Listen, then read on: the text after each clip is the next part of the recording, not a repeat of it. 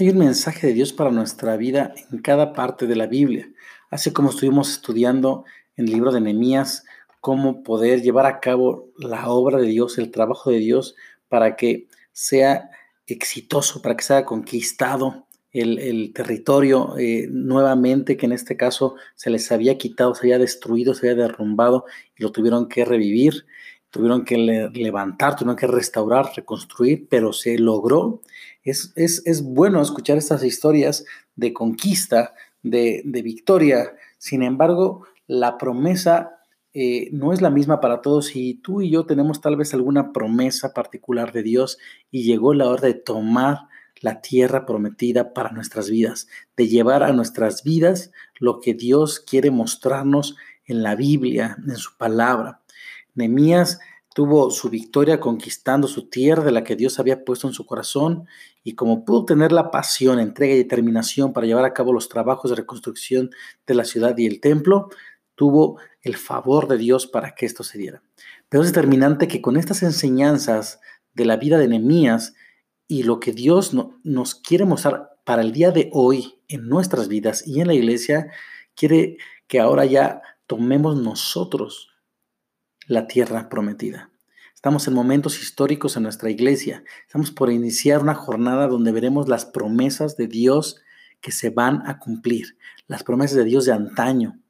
Tal vez tú tienes una promesa de hace muchos años que puedes pensar que ya no se va a cumplir, pero déjame decirte que la Biblia nos muestra cómo toda promesa de Dios se cumple y cada uno de nosotros formamos una parte esencial de las promesas globales. Hay promesas que no solamente son para mi vida, sino son para mi familia, que son para mi iglesia, que son para mucha gente, para una ciudad, para un país, incluso para el mundo entero. Y vamos a tomar ahorita como base el capítulo 1 de Josué para poder ver cómo lo que estamos viviendo hoy en día en nuestras vidas actuales puede verse reflejado desde mucho antes en las enseñanzas de este capítulo 1 de Josué vamos a considerar como primer punto que Josué comienza, este libro comienza cuando Josué toma el liderazgo después de Moisés y entonces llegó la hora de tomar la tierra prometida. Es tiempo ya de caminar hacia el lugar prometido porque después de mucho tiempo de haberse preparado, de haber caminado, de haber estudiado la, tierra, las posibilidades, muchas cosas, llega el momento. Entonces, hoy dice Dios, es la hora. Vemos en los versículos 2 y 3 de Josué capítulo 1 que Dios le dice, por eso tú y todo este pueblo deberán prepararse para cruzar el río Jordán y entrar en la tierra que les daré a ustedes los israelitas, tal como se lo prometí a Moisés, yo les entregaré a ustedes todo lo que toquen sus pies. Y bueno, ese es el momento en el que nos ubicamos hoy día, no en el que se ubicaba eh, el pueblo de Israel con Josué, sino hoy en día nosotros también. Llega el tiempo de tomar la tierra, de avanzar, de caminar. Vemos que Dios lo primero que le dice a Josué es deben prepararse para cruzar el río ya. Ya es tiempo de, tomar nuestras armas, tomar las herramientas, tomar los, todos los recursos para ir y caminar y tomar la promesa de que Dios nos va a dar lo que toquen nuestros pies. Por años hemos estado construyendo la visión de nuestra iglesia, de nuestra familia, de nuestra casa y desarrollando estrategias dadas por Dios y hemos eh, movido a veces algunas cosas y cambiado en el camino, ajustado los detalles para poder crecer y llegó la hora de tomar la promesa de Dios de crecimiento de nuestra iglesia, de bendición para nuestra familia. También hemos pasado grandes pruebas. Dios ha mostrado su gracia y su poder sobre nosotros en estos años de estar caminando tal vez en el desierto sin poder entrar a la tierra prometida. Pero ya es tiempo de entrar. Número dos, no será una labor fácil. Vemos en el versículo 5 que le dice Dios a Moisés, a, a Josué, perdón, durante todos los días de tu vida nadie será capaz de enfrentarse a ti. Así como estuve con Moisés, también estaré contigo. No te dejaré ni te abandonaré. Dios ha prometido que Él estará con nosotros. pero eso no quiere decir que no vamos a enfrentar diferentes enemigos en el camino. Aquí Dios le dice, nadie te va a ganar, pero no quiere decir que nadie te va a atacar. Entonces podrán levantarse en contra de nosotros, pero como dice Romanos, si Dios está de nuestra parte, ¿quién podrá estar en contra nuestra?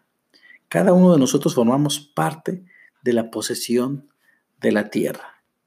Y es lo que quiero resaltar como tercer punto. En el versículo 11, Dios le dice a Josué, vayan por todo el campamento y díganle al pueblo que prepare provisiones porque dentro de tres días cruzará el río Jordán para tomar posesión del territorio que Dios, el Señor, le da como herencia. Todo el pueblo israelita fue para conquistar y tomar posesión de la tierra. Les dio tres días para que se prepararan, pero para que se preparara el pueblo. No es cuestión de un líder, no es cuestión de un pequeño grupo de líderes, no es cuestión de un pastor o algunos grupos ministeriales. Dios nos ha llamado a todos a tomar la tierra prometida, conquistar, a tomar la posesión. Josué no podía hacerlo solo, él necesitaba el apoyo de todo el pueblo para poder alcanzar la conquista de la tierra prometida. Y también nosotros es necesario que todos participemos en la visión, que todos vayamos y conquistemos la tierra prometida para que seamos parte de lo que Dios va a hacer en nuestra iglesia, en nuestra ciudad, en nuestro país, en nuestra nación y en todas partes donde podamos influir, desde nuestra familia a lo más allá que Dios tenga para nosotros. Necesitamos hacer cada uno nuestra parte y de esto ya hemos hablado también en otros mensajes. Y número cuatro, vemos en el versículo 9 que le dice Dios a Josué, yo te lo he ordenado Sé fuerte y valiente, no tengas miedo ni te desanimes, porque el Señor tu Dios te acompañará donde quiera que vayas. Y eso es maravilloso. Hay que hacerlo con ánimo, con seguridad, con alegría, con gozo, sabiendo que Dios está con nosotros.